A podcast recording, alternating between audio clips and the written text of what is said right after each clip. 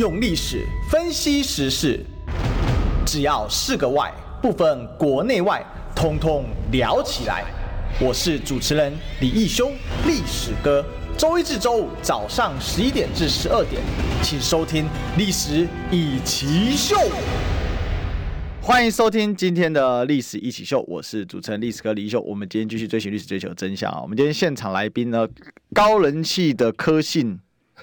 人士，科信人士，哎哎，差很多啊！高人气的科信人士，我我是身高高了，没有到高人气，人气已经过气了，所以呢，高人气现在是另外一位啊，是，另外一位对。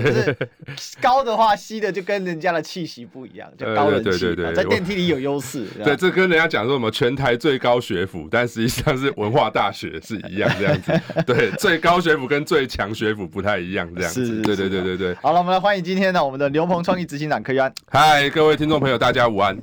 哎，是哦，这个今天谈科当然找柯来啊，哈。哦，这这尴尬，这尴尬，这尴尬是吧？因为我觉得大家开始会先开始从现在起监控我的任何一言一行。对，嘿，如果讲到任何不满意，就就会开始有一点这个，对，大家会有点激动这样子。但是我觉得大家不要激动了，哦，就是我我们其实老实讲不是只谈科哦，谈现在的趋势，谈现在的这种哦总统大选的这种整个的走向。啊，我觉得很多东西其实呃等下也会讲啦，其实过去都。上演过，那只是说今年又再上演一次这样。子，对，尤其是我们的郭董哦，郭董这件事，这个其实老实讲，这个去四年前的东西，今年又再上演一次这样子，其实所以我觉得蛮有趣的啦，所以有的时候从过你回顾过去，就可以看到他未来有可能会发生什么事情。哎，是啊，因为四年前的时候，这个小牛还在正中嘛，啊，哎是，还没到牛棚来这个热身练头，对对对对对对，啊，所以我们今天可以一件事一件事还好问一下哈，是是，然后呢，像我跟小牛聊，我们是。不不用设提纲了，不用不用不用，完全不用直球对决，这是姓柯的特色了。对，就就就拉赛了，是是是。好啦好啦啊，那那既然老同学来了，我们当然要好好来问个几个啊。第一个是说，昨天柯文哲到了呃这个有台的节目上，是哈。那当然，这个主持人吴子嘉哦，之前也帮侯友谊办类似的粉丝见面会，是是。那你觉得这两个场次上面最大的差别在哪里？其实我自己认为是这样，我感受得到吴董对于柯批的这个厚爱，也就是说，吴董在跟这个侯市长合作了两场，但实际上好像只播出了一场，嗯，哦，那另外一场好像就邀中邀就是中途就是懒，就是有点怎么讲告吹了啦，哦，嗯，这那那那好像只合作了一场这样子，那柯柯市长这边好像是会合作到两场。那我有听到说郭董那边好像也想跟他合作，对，好像有三场。那个侯友谊是北高各一场，新北跟高雄各有一场嘛？是是是，但是台中那场据说是要。对对对对，不好意思，两是三场变两场。对，那柯市长这边当然也会有相关场次，那后续当然还会有郭董嘛。那我觉得这样子其实老实讲是一个蛮公平的安排啦，也就是说之后大家可以从所谓的第一个就先看流量嘛，哦。这三个人流量谁最高？流量高的人说话嘛。哦，第一个，嗯、第二个就是说，呃，内容嘛。是、哦，其实这跟当时这个所谓的校园论坛，哦，我印象中是这个 Now News 他们举办的校园论坛，以及台大他们举办的这个所谓的校园总统三位总统候选人的这个所谓的校园论坛。哦，那这个东西其实就很明显可以看得出来，就是你从这个论坛当中，大他们的应应答的方式以及相关的内容，其实就可以比较出来，就是我相信现在大家都会货比三家嘛，哦，就是。因为老实讲，进入到网络时代，呃，大家也不太说像以前一样，可能我相信这些比较呃网络使用者或是年轻的支持者，他们其实老实讲，比较愿意亲自去呃搜寻一些呃相关的资讯，然后比较不太会再受到过去的这种政党的意识去做绑架。那当然，呃，所以我觉得这也是现在网络使用者的一个特性嘛，所以这也是柯文哲现在的一个很大的优势。所以你会看到说，哦，从昨天的这个董事长开讲，我看到这个流量。其实也吓一跳了，就是呃，基本上同时上线最高，我看有人统计出来，好像到九万，有人到九万，对，所以我们这个标题等一下。我们 YouTube 结束之后，对，这个是我我我参考某个粉砖然后某个就是黑黑色叉叉粉专哈，他有讲到说这个呃柯 P 见面会观看数人数及时统计，好，董事长开讲三点一万，然后柯文哲官方频道三万，比特王出任务一点九万，中天七千，台视三千，哦，总共说好像到九万这样子。是哦，那其实这也反映出来最近柯文哲的一个在网络上的一个声势，然后就是说，呃，这个也是很多呃现在民众党还在里面，因为我跟他们其实都好朋友嘛，他们有时候跟我聊到说，哎，最近只要做跟柯有关的内容，哦，就会有流量。对啊，就是不管怎么做，随便做，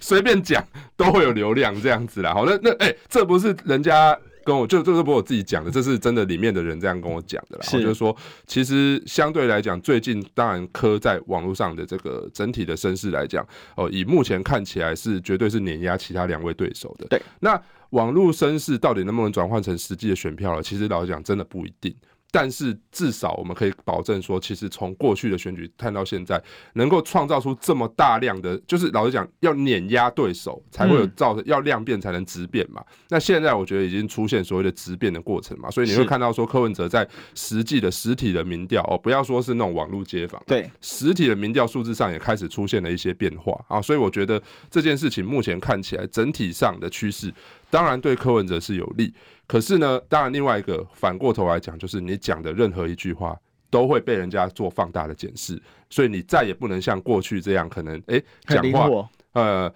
就是要稍微斟酌一下哈，比方说他昨天在这个董事长开讲里面讲的一些东西，相相对来讲，今天就开始发酵了嘛，就开始有些人就会针对他的话来去做批评。那这件事是绝对会有的，因为你现在的声势高最高哦，那你现在甚至几份民调来讲，你都已经爬到所谓的第一名了。对，那所以相对来讲，你受到检视的这个程度就越高。那受到检视的程度越高的话，哦，那由由于你没有入军的情况之下，哦，你的陆军不是非常扎实的情况之下。你的民意调查的数字也会有可能会掉得非常快哦，这件事情是可能会发生的。那这个也不是我自己讲，这个是柯文哲过去曾经在他的演讲当中都有提到过，就是他在二零一八年的时候，在蓝绿的夹杀之下，哦，他民调各掉五趴，在选前最后一份民调的时候，他还输给丁守中三 percent。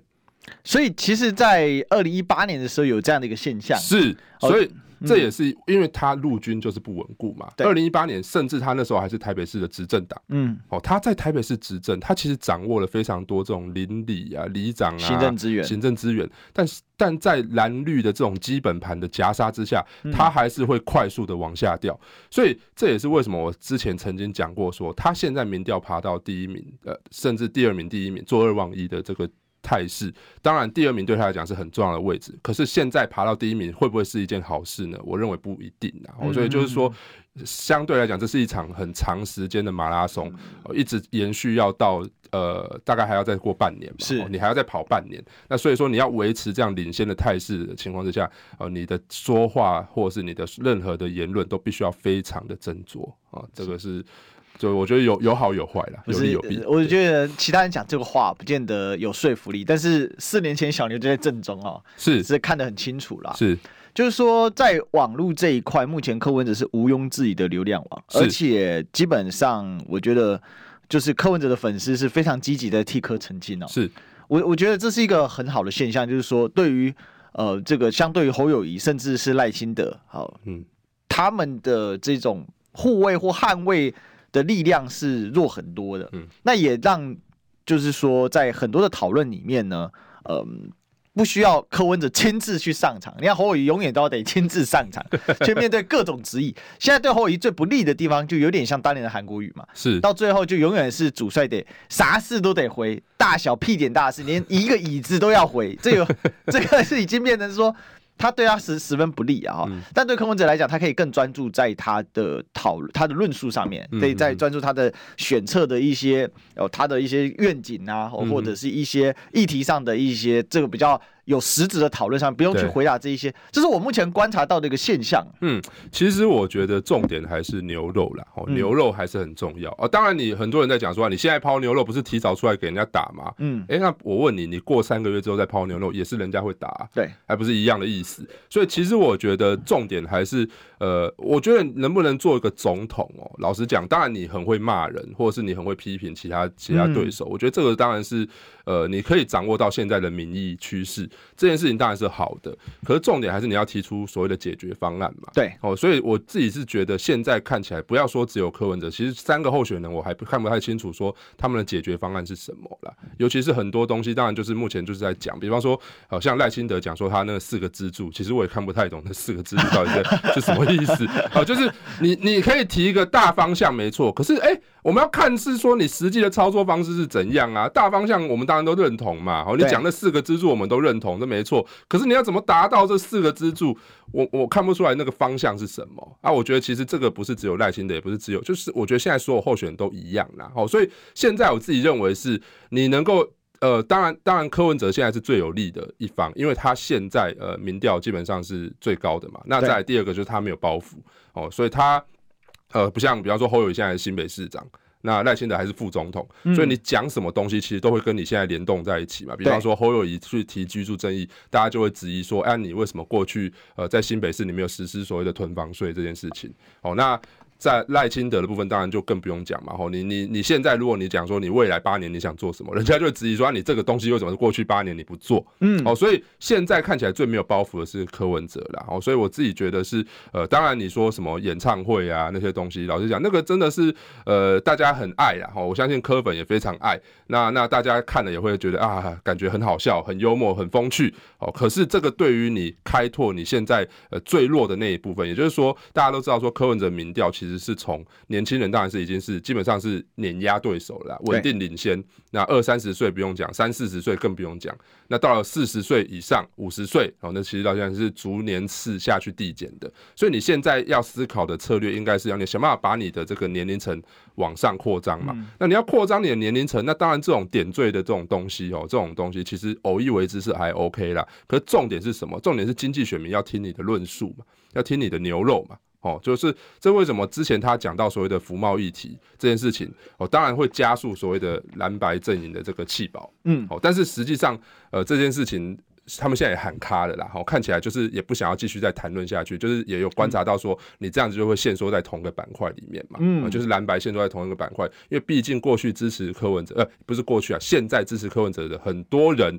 四年前都是支持蔡英文的，对，哦，因为为什么？你要想看四年前蔡英文拿到八百一十七万票，那跟民进党基本盘是相差将近四百万票，对，那所以这四百万票代表说，其实有非常大一部分是这种没有政党意识的年轻人，他去投了蔡英文，那今年他可能就转向支持柯文哲，那所以你在服贸议题上的表态，你如果呃，当然你可以加速所谓的呃侯柯之间的弃保。没错，可是你就会被限缩在同个板块里面，你板块就会变得比较小一点。可是你如果现在赶快打住这个议题，你去讲其他，比如不管是居住正义、司法改革这件事情，那就像黄国昌馆长他们接下来周末要办的这个游行一样，吼，你你必须要去倡议这些大家现在年轻人最有感的这些议题的话，那我觉得这才会比较能够扩张你的现在的支持的群众了。那这个也是我自己认为是现在接下来呃。还是解决方案比较重要，我觉得大家要看到是你的解决方案。对，是，其实我有一个观察啦，嗯、就是说在昨天的一个呃节目当中，我发现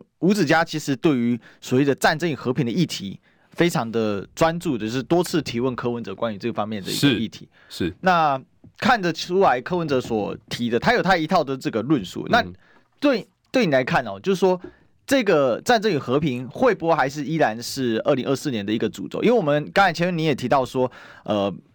这个赖清德有去提讲这所谓的四大支柱嘛，然后他讲，其实他是想要提一个和平永续的方案，什么和平保台的实质是什么？哈，那其实赖清德已经把那个核心点出来，就是这个备战才能避战，是。那但是呢，他也只有备战避战这个，当然就我就看到另外一个重量级的立委啊，民进党的赵天宇就提出了所谓的四不策略嘛，哈、嗯、啊，就是共军呢是不能出港啊，出不了港，啊，这个这个上这个出不了港，然后入不了海，哈，然后登不了岸，然后占领不了台湾，哦，但被很多人批评说，你这个政策就算美军也做不到，嗯、那所以就还是回归到说，大家只要一提到战争与和平一点，好像依然是今年很关注。那你认为？这个柯文哲为什么能够在当中去说服到年轻人关于这一块呢？其实我觉得要看战争与和平的议题，必须要看过去几届总统大选。嗯、过去几届总统大选，当然你说一九九六年这个就是一个很好的例子。然后当时这个台海这个情势，因为李登辉他出访所谓的美国嘛，那中国这边当然非常不满嘛，因为当时中国其实是呃说透过这个江泽民他释出对台湾这边释出善意，他提出所谓的江八点。那李登辉他他因为后来出访了美国，所以双方就是。会发生所谓后续的所谓的文攻武赫，嗯嗯，那文攻武赫导致了说到是当年的总统大选的很大重要的一个主题叫做也是战争与和平嘛，啊其实也是分成两块嘛，主张和平的其实就是那些非主流派的，就像呃林洋港以及这个所谓的陈履安嘛，那另外一派就是李登辉跟所谓的民进党，他们这边当然是就是比较抗中保台的这个态势嘛，吼，那当然这场选举最后决定的胜负还是就是看起来这个大家还是用选票来跟中共 say no 嘛，中共的这种对台的这个威吓来 say no 这样子，所以很明显的感受到，就是我觉得这个东西还是要外力介入啦。我就说战争与和平这个议题能不能发酵，还是要看中国这边有没有任何动作。就像二零二零年当年，为什么所谓的抗中保台有效？为什么芒果干那时候是畅销的？是因为中国那个时候，当然他第一个是习近平哦，他在所谓的告台湾同胞书五十周年上面，他有讲到一国两制台湾方案嘛。是。第二个就是香港当时的反送中运动嘛，所以大家看了会害怕嘛。嗯。所以这件事情当时有效。当时变成是大家热门的议题，所以你会发现说蔡英文的八百一十七万票，其实很多人是因为基于对中国的恐惧而投给他嘛。是哦，但因为再加上韩国瑜当时的形象上其实是确实是比较轻中一点嘛。嗯啊，所以这件事情老实讲，这就是一个很强烈的对比。那今年这个议题会不会发酵呢？其实我觉得还是一样嘛，要看外力嘛。现在看起来外力，我自己觉得。啊，好像最近看起来比较没有那么的怎么讲，中国对于台湾的这个施加施加的压力没有那么的强大情况之下，所以大家现在开始会把所谓的关注的度回到所谓的内政嘛。是，所以相对来讲，战争跟和平这个议题，目前看起来可能在上呃，在在可能在三四个月之前，大家还会再继续讨论这个议题，因为当时可能这个裴洛西来台，哦，当时这个所谓的这个呃美呃共机共共。共机这样子不断的扰台的情况之下，所以大家会去讨论这个议题。可是现在看起来，在外力没有介入的情况之下，大家会开始把所谓的焦点回归到所谓的内政。那回归到内政，就像下个礼拜接下来馆长办的这个游行之后，后续会不会有一些呃效应呢？因为那个黄国昌自己讲说他低潮很满嘛，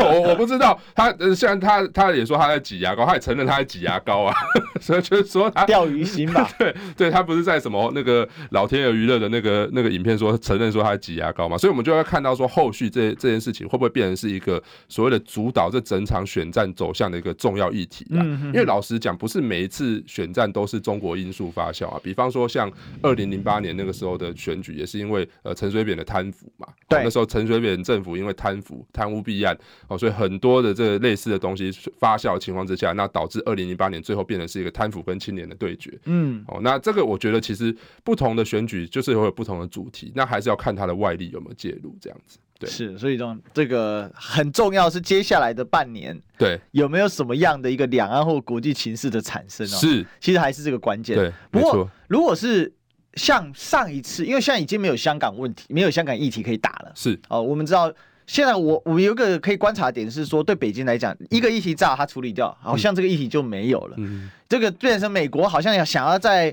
中国大陆的本土要去处理这些相关的这种议题。现在恐怕的空间并不大，所以他如果再出一个两岸议题，那可能就是台湾。其实也不用可能，因为前阵子大家还记得吗？上空飞领空事件嘛。对对对。所以发现就是一旦出现所谓的中美之争或是两岸议题的时候，其实直接就会做施做在台湾身上。这是过去我们很难看到，因为以前我们可以讨论很多中国大陆的一些。呃，就是所谓抗中保台议题，但它的发生地其实不是在台湾，嗯，只是我们是舆论，比如说香港啊，甚至是以前更早之前西藏啊、新疆啊，哦或者什么白纸革命啊等等。嗯，但现在看起来这样的一个机会是变低的，所以如果有出现的话，可能是在台湾。那如果是以台湾作为一个抗中保台直接冲突的呃一个地方的话，你觉得在这个议题上面，就是说以现在来说，对柯文哲的论述，它是加分还是减分呢？目前来讲，其实我看得出来，他大概还是停留他，因为他讲到了一个标语，叫做“两岸自呃两岸和平，台湾自主”。是 OK，两岸和平，台湾自主要怎么达成？其实我觉得有非常多的方向。可是我呃目前看，其实老实讲，还是有点模糊啦。嗯，呃，就是说，呃，我知道你的大方向是这样，可是你的实际操作的所谓的操作定义是什么？这个我其实还是要再看一下，就是说。嗯，感受不出来说到底这个要往这样子的方向走，你必须要做哪些事情嘛？那现在看起来，他直接讲到是说，他要降低这个台湾跟中国之间的，就是台湾人对中国呃人民之间的所谓的这个恶意嘛。对，他希望能够呃还是所谓的善意，基于在像像他当时去讲所谓的两岸一家亲一样，他就是说这个也是出于一个善意嘛。可是他也自己也承认说，两岸一家亲不能当成是一个所谓的两岸的论述嘛，因为这个就是一个善意的对话，善意的言语的交。换嘛，对，他不会是一个论述哦，所以换句话说，你要实际达成这样定义，我觉得其实还蛮困难的。就是说，很多东西其实是汉格的，比方说你，你你当然你去发展所谓的台湾的这个国防议题哦，这件这件事情，那当然就是会相对的来讲，就是你你你你你加强所谓的国防。哦，那当然，另外一方面就是你跟对面这边就会有一些冲突跟摩擦嘛。哦，所以这个东西老实讲，很多东西都是汉格的。嗯，所以你要怎么样？就是有的时候这也是一个困难，就是说你站在中间点，有的时候就是很没有办法真的完完全全站在一个中间中间的立场去去讲阐述这件事情嘛。那所以柯文哲他自己也讲到说，其实他的整体的呃所谓的国际，他不要说两岸啊，就是美中台关系之间，他其实是所谓的比较亲美友中，这个是他的一个方向。嘛，所以老实讲，他还是跟美方的立场是比较相近的嘛。嗯、哼那但是你你这个东西就是这样吧，就是很多人就会质疑你说，那你跟美方相信，你要怎么跟中国这边去做对话？哦、方法论在哪里？方法在哪里嘛？对，所以这个东西其实有的时候你讲很难很难完完全全的去讲清楚，说到底要怎么样去操作这个东西，让大家说说服说你真的你跟所谓的美方亲近的情况之下，你要怎么样跟去中中国大陆这边去做对话？哦，所以我觉得这个呃并不是非常容易啊，但是我觉得这他自己要想办法去克服嘛，因为接下来后续总统大选，我认为这个东西也会是一个很重要的论述，因为毕竟总统就是管两岸跟外交嘛，对，所以这个东西到最后不要说是到这个所谓的辩论会上面大家会去谈论，我相信到最后大家在投票之前，这件事情还是一个非常重要的关键的。那你能不能去说服台湾人民说，你是这三三个候选人里面第一个，你能够保障台湾的呃利益？然后你又可以去跟中国、去跟美国，你说你要当成是他们沟通的一个桥梁，那这件事情你要怎么做到？我相信大家还是非常期待的，所以就是要看你的方法是什么这样子。简单来讲，就是我我觉得这样听下来的话，小牛的观察是这样的哈，嗯、就是说。慢慢的会进入深水区，是。啊，因为我觉得昨天吴子嘉其实已经开始问到一些深水区的问题，是，比如说我们在谈哦，他一开始用个摩西分海的概念来讨论这个，嗯、那柯文哲其实对于这些故事，我觉得他厉害的地方真的是这个底蕴蛮够的，哦，他就是马上讲出四十年啊，这我当然不知道有没有事先跟告诉对方提纲了，但他确实有准备嘛，他说摩西带领。哦，这个犹太人就是花了四十年的时间嘛，嗯、意思就是说一个变革要很长的时间。嗯、那我觉得吴子嘉聪明，就是应该不是说聪明，吴子嘉就打了一个点，就是说，那可是二零二七年可能共军就做好攻台准备了。好、哦，那这个要如何来解决？啊、哦，就像广告现在立刻马上出现，如何解决？就是进广告啊！我关心国事、家事、天下事，但更关心健康事。我是赵少康。推荐每天中午十二点在中广流行网新闻网联播的《听医生的话》，我们邀请到的都是国内数一数二的医疗权威，给你一个小时满满的医疗资讯，让你健康一把抓。除了收听以外，还要到 YouTube 频道上订阅 “I Care 爱健康”，按赞、订阅、开启小铃铛，爱健康三支箭，一件不能少。用历史分析国内外，只要是个“外”。统统聊起来，我是主持人李易修，历史哥，请收听《历史易起 SHOW》。欢迎回来，这里是《历史一起 SHOW》的现场，我是主持人历史哥李易修。我们今天继续追寻历史，追求真相啊、哦！嗯、那我们今天现场来宾呢，是我们刘鹏创意执行长柯玉安小妞。嗨，各位听众朋友，大家午安。是，嗯、这个我们刚才聊到一个比较深水的状况，今天我们讨论柯文哲啊这场人气爆棚的一场粉丝见面会，是，下面粉丝非常热情，我必须说。哦，第一个当然喊这个最好的选择柯文哲，好、哦，就是帮柯文哲喊口号。这个董事长吴子嘉董事长应该也非常开心，因为这个斗内非常多，收的非常踊跃，这样子。对，我不知道他这一场需不需要给柯文哲出场费，还是柯文哲要给他？呃，这我不清楚哦。但是以过去的经验来讲，应该会有一些 favor 啦。哦，这不是，但不会是五指加给柯文哲 favor 啦。啊，柯文哲还是要给吴子嘉一点。呃，这个其实一般来说是这样了。呃，因为其实我们一八年那时候就有跟这个。吴董事长那边接触过嘛？当然，我们也那时候那个时候作为幕僚，也很感谢吴董事长搭个舞台给柯批啦。哦，那个时候老实讲，这个这个大家互相帮忙这件事情应该嘛，选举就是这样嘛。啊，因为你你现在我自己在外面也开公安公司，老实讲就是银货两訖嘛。哦，所以这件事情也没什么奇怪啦。哦，什么就我觉得这这个老实讲，呃，这个能够有这样子的舞台去帮帮你去把这些论述讲得更清楚，我觉得这是 OK 的啦。但真的要小心失言啦。哦，比方。说他像他昨天讲到这个太监说，呃、欸，太监道士啊，对对对，这个就就讲到这个北流办演唱会这件事情。然后我看今天早上其实有有看到一些新闻在报道，那其实我也感受到说，有些科粉对于这样子的话，呃，是觉得有点嗯、呃，就是就是讲的有点奇怪啦。哈，就是我不好意思说什么，就是呃，目前看起来就是因为柯文哲，我相信他大家都对他有印象的话，四年前其实他二零一八年选市长的时候，如果大家还有印象的话。那个时候，他的竞选办公室也被。他们的建管处超屌嘛？那事后他其实他在很多场公开的场合跟演讲，他都有提到是说，呃，他其实老讲他对这件事情非常自豪啦，因为公务员依法行政嘛，不会受到现在的这个所谓的政府执政党的干预嘛，呃，所以当时他对于这个这件事情他是感到自豪的，甚至他后来在很多场演讲当中，他都提到这个这个 这个部分嘛，因为这个部分当时我感受最深刻了，因为那个时候我就是被放在竞选办公室的那个人，哦，他那时候因为他没有钱，所以他去弄个共享空间。是，但是这共享空间确实违反法规嘛，被查水表违反法规嘛，所以我印象很深刻啊。那个时候哦，记者都在楼下拿拿着摄影机，拿着那种什么大炮去拍说，说哦，那竞选办公室里面到底有没有人在里面工作这样子。然后我们还要把那个窗帘整个拉起来，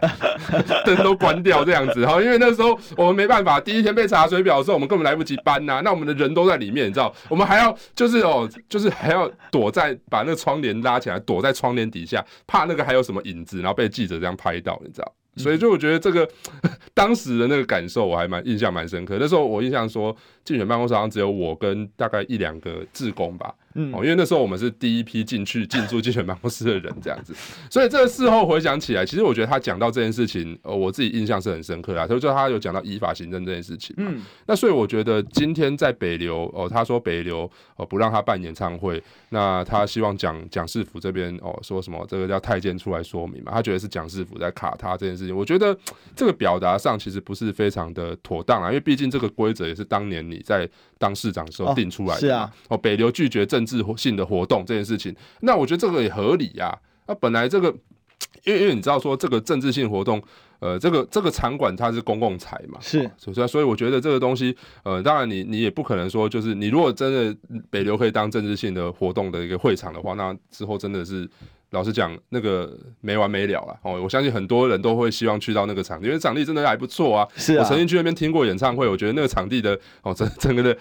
音响设施什么都真的还不错，这样子。所以我觉得这件事情当时的这样规定，既然是合理的情况之下，那我觉得现在呃，你就不能再讲说这个是所谓的蒋万安。在卡你哦，那你不可能说是这个公务员，然后说底下太监要出来回答，我觉得这个都不是一个很好的表达方式啊。对，因为他第一时间这个当主持人问到的时候，是他自己爆料的，是，然后爆料的时候，主持人说，哎，那是那个，那你觉得是怎么样的时候，柯文哲就说，哎，这个通常是。呃，这碰到皇帝不会处理，下面太监就处理掉了。是，所以其实我也不懂为什么这个时候报这一块。嗯，等一下来问一下小刘。不过我补充一下，北流的呃台北流行音乐中心文化馆特展厅大厅及文化馆前广场申请及作收费作业要点哦。那它的第三条使用内容的第三点哦。那本租借空间活动不得违反公共秩序、善良风俗以及有关写很清楚哦，总统、副总统、中央及地方公职人员竞选活动、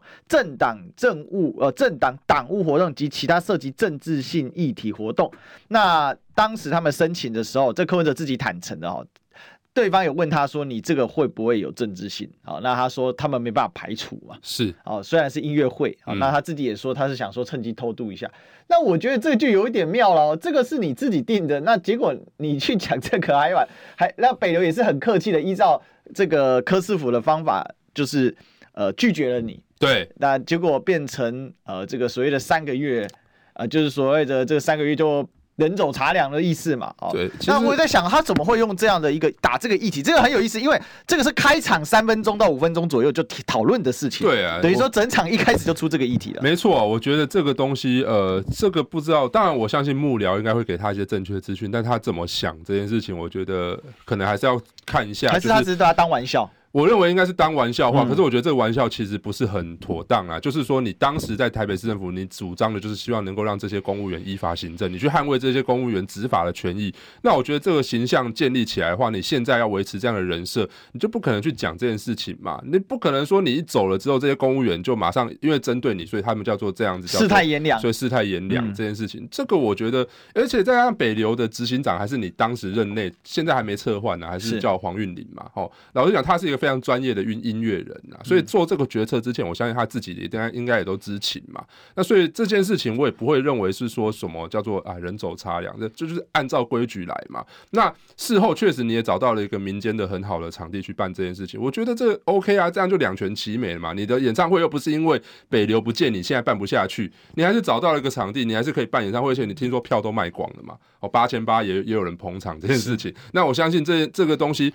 不会说什么，就是啊、因为北流不见你，所以导致说你现在在台北市这样处处碰壁，不太可能呐。我相信你之后，如果比方说你要办什么造势场合，那、嗯、你去去租借场地这件事情，你按照程序规矩走，大家还是会借你啊。这件事情不会因为说什么啊，你今天是行政，那你要用这样子去解读的话，那是不是回过头来，当时你在做市长的时候，你是不是当时所谓的黄珊珊在选举的时候，你是不是也给他一些相关的行政费分，你才会这样子说嘛？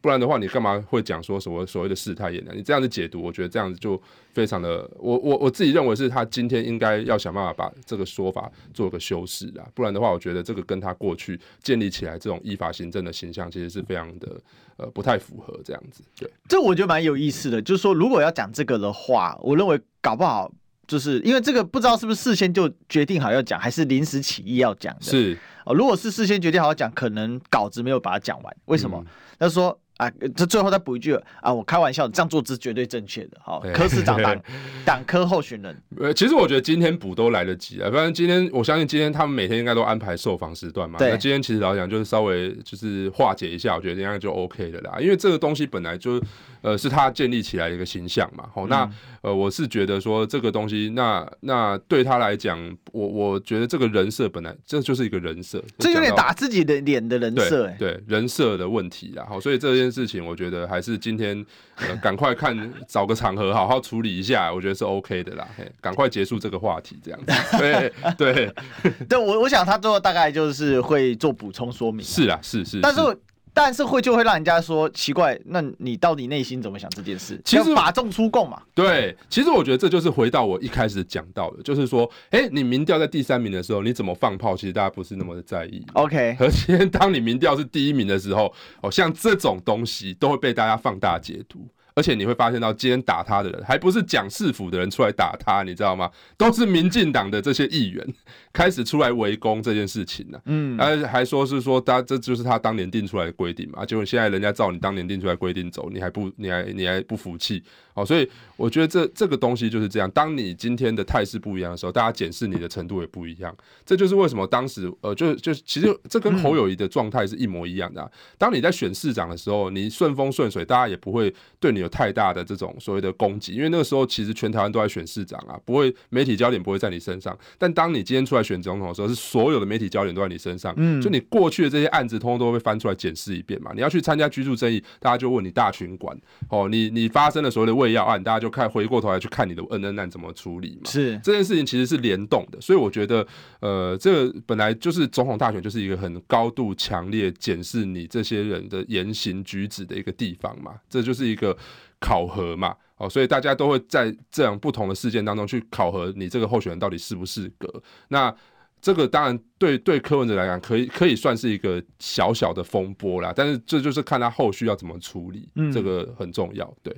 所以其实重点在于说，呃，本来是第三。那如果这样子讲话，某种程度可以形出一个被蓝绿夹杀的一个形象，嗯、是。但是现在因为已经升到第二，甚至要挑战第一，甚至有些已经超到第一了。嗯，那他被检视的角度就不一样。我想小牛是要提倡，就是要我们关注的应该是这个点。对啊，其实这其实是一种提醒啊，因为我刚刚看聊天室有人说什么小牛黑化嘞，黑你大头啦。对，真是这叫黑哦、喔。我看看公贼叫黑，那我真的觉得我，因为昨天其实老实讲这件事情讲出来之后。私讯就收到一些柯粉认为觉得这件事情其实这样的表达是不 OK 的啦，哦，那我也感受得出来。虽然但我自己认为是说这件事情其实后续当然就简单道个歉，觉得就 OK 就就没事了啦。大家还是关注的是说你接下来，我觉得我就像我刚刚讲的嘛，这就是一个小风波。后面当然就是说大家关注还是你的这个主体的论述到底是什么嘛？不管是刚刚讲到这个两岸的东西、国际的东西，以及甚至是你接下来面对到是你接下来要去游行的嘛？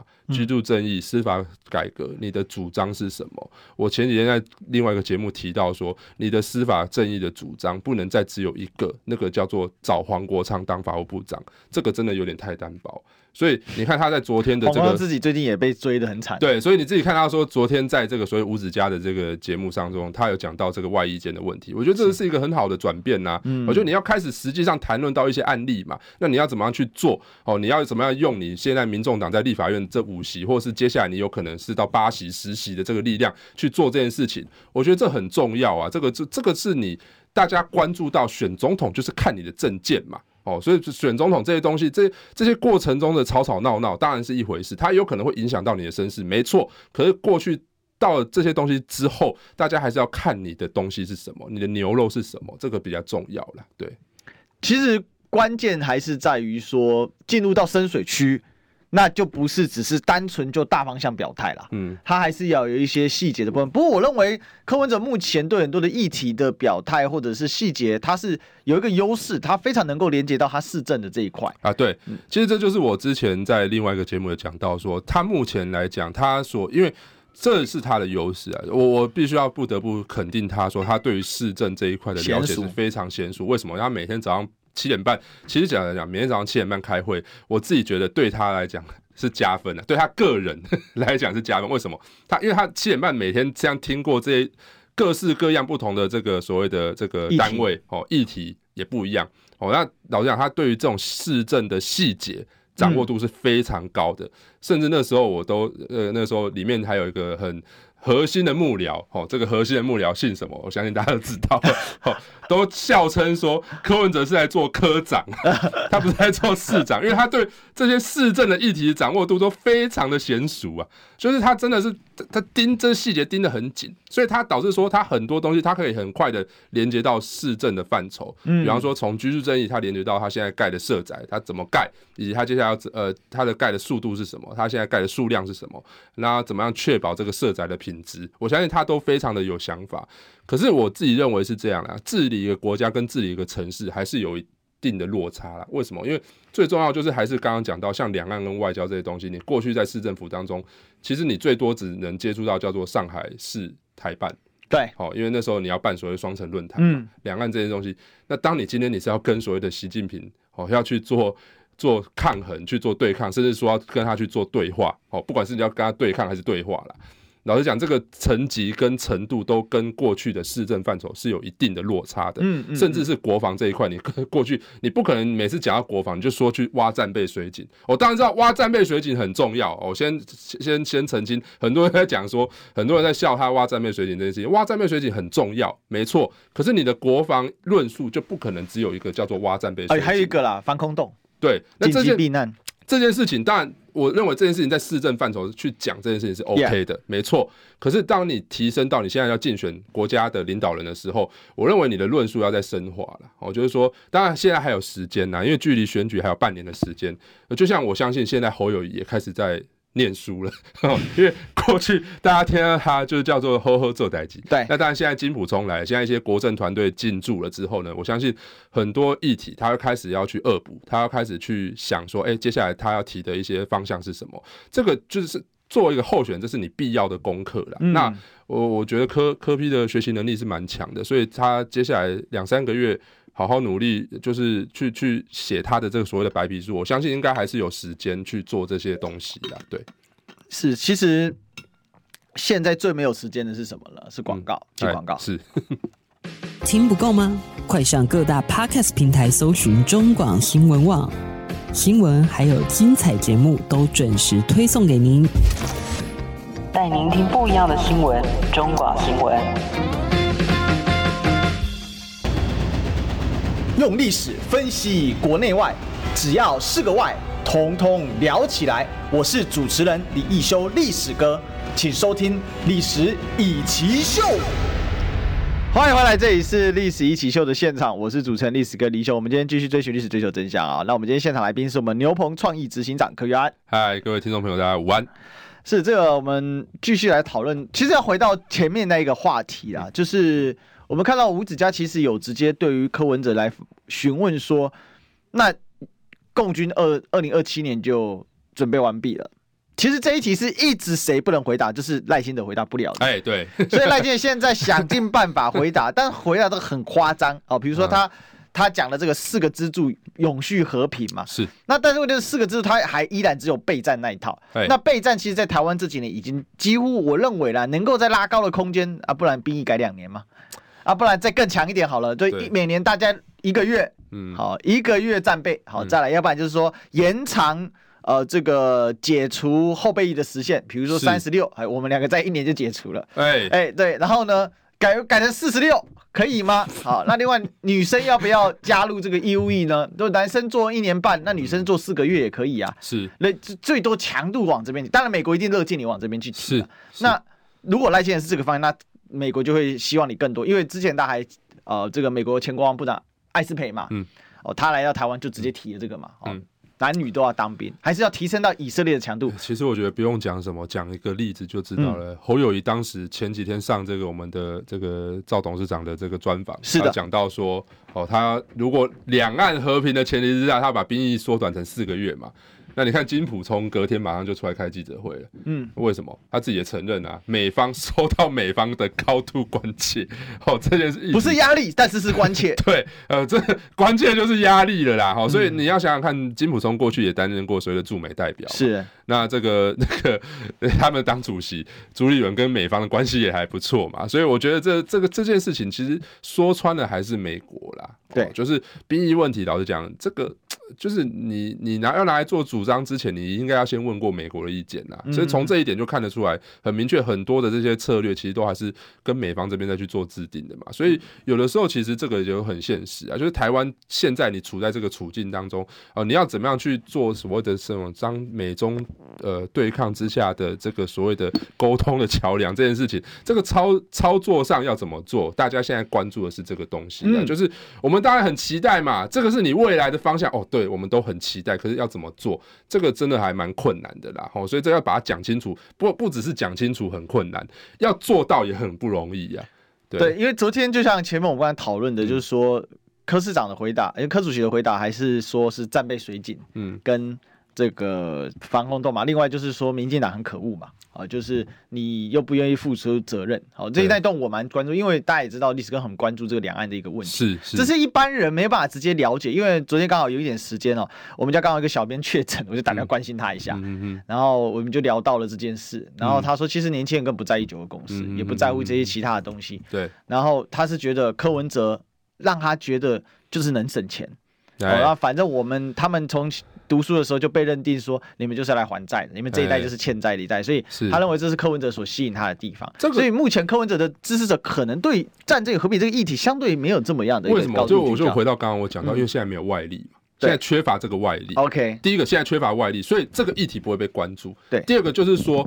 这个也是柯文哲最擅长的战场。跟话题嘛，嗯，好，就是你在所谓的这个刚刚讲到内政的这个这一块东西，这才是你擅长的领域，你要在这个地方去做发挥，才能够达到最大的效益嘛。所以他你会发现到说，他讲到国际外交这一块，当然就是还是原本还是跟他市政这边去做一个连接。这个其实要讲讲的还是不够深化了。但是我必须要老实讲说，如果这个不是你擅长的战场的情况之下，当然还是要抽身嘛。就像你谈到服贸，你被。呃，蓝绿皇宫，最后你抽身了之后，你现在回去头回过头来，我觉得还是要去讲所谓的这个居住正义嘛，司法改革这些东西，就是你的内政，这才是你的战场，主要战场，这也是当时民众党这边所关注到的嘛，因为民众党其实你知道第三世界定位就是这样。当你谈论到所谓的意识形态的议题，当你谈论到统独的时候，这个老讲就是两边不吃香，两边不讨好嘛。所以你还是要回过头来去监督所谓的内政，台湾的内政到底是怎么一回事？这件事情，这个东西，这就是我觉得这个也是因为。为什么现在内政会被着重？也就是我刚刚回到刚刚一开始讲到的，现在因为没有两岸的这个两岸相对和缓，和缓嘛，吼、嗯，也所以说民进党相对啦，相对啦，现在还是老实讲，现在我觉得这对峙状态还是很高，没错，非常高，可是麻痹而已啦，对，麻痹啊，这确实是一种共机共建没有停过嘛，对，对，对啊。所以我觉得这个就是一个怎么讲？因为当年一九九六年为什么会发酵？是因为当时大家都还没有感受到，就是那个飞弹过来的时候，大家会觉得恐惧嘛。嗯哼。哦，所以那个时候，像现在每天假设都有共击在那边扰台，然后上一波这个飞弹飞到你的头顶上的时候，大家都没感觉的情况之下，对，所以这这件事情，我觉得大家有点开始，这叫什么？放羊的孩子嘛。开始就是真的，你知道，大家讲说啊，狼来了，狼来了，大家不不相信嘛？哪一天狼真的来的时候，大家才会开始感到恐惧嘛？或者另外一种心态是啊，来了，我们也没办法怎怎么样？是，确实是这样，就躺平族的概念，对，大概是这样啊。那对我，你你讲，你讲，你讲，没有，所以我只是觉得，我只是说，意思说，所以这个战这个和平的议题，嗯、如果降温，某种程度对柯文哲反而是好事。是，就是确实，目前假设两岸在没有。呃，当然，这个就刚刚讲的，相对来讲和缓。那另外讲，看起来美中关系之间有改善的空间嘛？哦，就像这个所谓的布林肯，他也跑去，耶伦也去了，对，都去了嘛，好，对，都去了。所以我觉得看起来美中关系有所谓的改善空间情况之下，那台海的和缓和平，相对来讲，对于像这样第三势力候选人是绝对是有利的，因为他就可以把他的焦点回过头来去关注内政。那如果台海之间，不要说台海，像当年香港这样稍微一个动荡，对台湾这边看到就会怕嘛，就会有所谓的芒果干的效应。二零二零年当时为什么会造成这样子？蔡英文可以拿到所谓的八百一十七万票，这绝对不是蔡英文本身的高人气嘛，这一定是当时的这个时空背景之下，大家不得已把票投给他嘛，就是这样，就是就这么单纯啊。对，其实我觉得蛮有趣的，因为从二零二零年看到现在，嗯，因为说二零一九年、二零二零到现在，其实一摇身一变已经过了四年多了啊。对。那我有个深刻的感受啦，就是说这个选举这个水涨船高的时候，那个声势啊，在台湾人，在世界各国，但很少有这些比较欧美先，像我们常常在仿效的欧美的这种先进的经济体啊，是对，或者是民主比较发展比较久的国家，很少像我们这样子，就是这种像是全员动员的那一种狂潮而来。嗯嗯嗯，那非常有意思啊，因为就算是川普好了，全美国不鸟他的人也是多的是，只是。看起来在画面上会很饱满，嗯，但实质上就是它也不是一呼百应。但是在台湾很有意思，就是大家会高度聚焦，同一时段收视率绝对不会赢柯文哲，就那个时段。那我想要问一下小牛，最后一点时间了哈，因为你以前作为呃，就是这柯文哲幕僚，也是网络的操盘手嘛。那你怎么看这一波柯文哲的声势是跟二零一八年的时候比值是如何？然后还有这一波声势可以有没有办法再把它再往上再推高呢？目前看其实就讲浪浪就是一波一波跌堆叠上去，是的。那现在当然讲堆叠到一个非常高的情况之下，接下来就要看它会不会突然 突然突然回回回就是降下来嘛。嗯。那要怎么降下来？我觉得很很大一个关键叫做郭台铭。好，郭台铭的动向对他来讲还是非常重要。为什么？因为其实这就是过去，其实这不要说什么，过去在几份数字都观察得到，甚至在二零一九年的时候，我们都做过民调，柯文哲跟郭台铭之间的这个支持者重叠性是非常高的。所以其实郭台铭的问题还是非常关键的，就是接下来郭台铭的动向是什么？我认为这个当然第一个冲击绝对是冲击到侯科嘛，那尤其是科冲击到最深嘛。对，那所以。呃，我看起来这个态势是准备火车对撞了。那但是我觉得柯也不用担心啊。其实只要想回过头来去看四年前郭台铭做了哪些事情，四年之后我相信他也是会做一样的决定的。哦，这所以这件事情其实你会回回回头看蛮有趣的嘛。四年前他也是去拜了妈祖庙，哦，说要选总统，然后说那时候也在国民党党中央也说什么哦，如果党党的初选机制提出提名出来一个人之后，我就共同支持他。但始终如一啊。对啊，那四年后你看重一一模一样重新上演这件事情，差别在于说四年前他还加入国民党，四年后他到现在还没加入国民党嘛。嗯、哼哼，那现在就是看说会不会有所谓的三十四十个大佬联署出来说希望郭台铭团结，然后郭台铭一怒之下说他要选总统这样子。对，目前看起来这件事情还没发生，但是我认为很有可能会发生。好，我们今天谢谢小牛，好，我们明天见，拜拜。拜拜。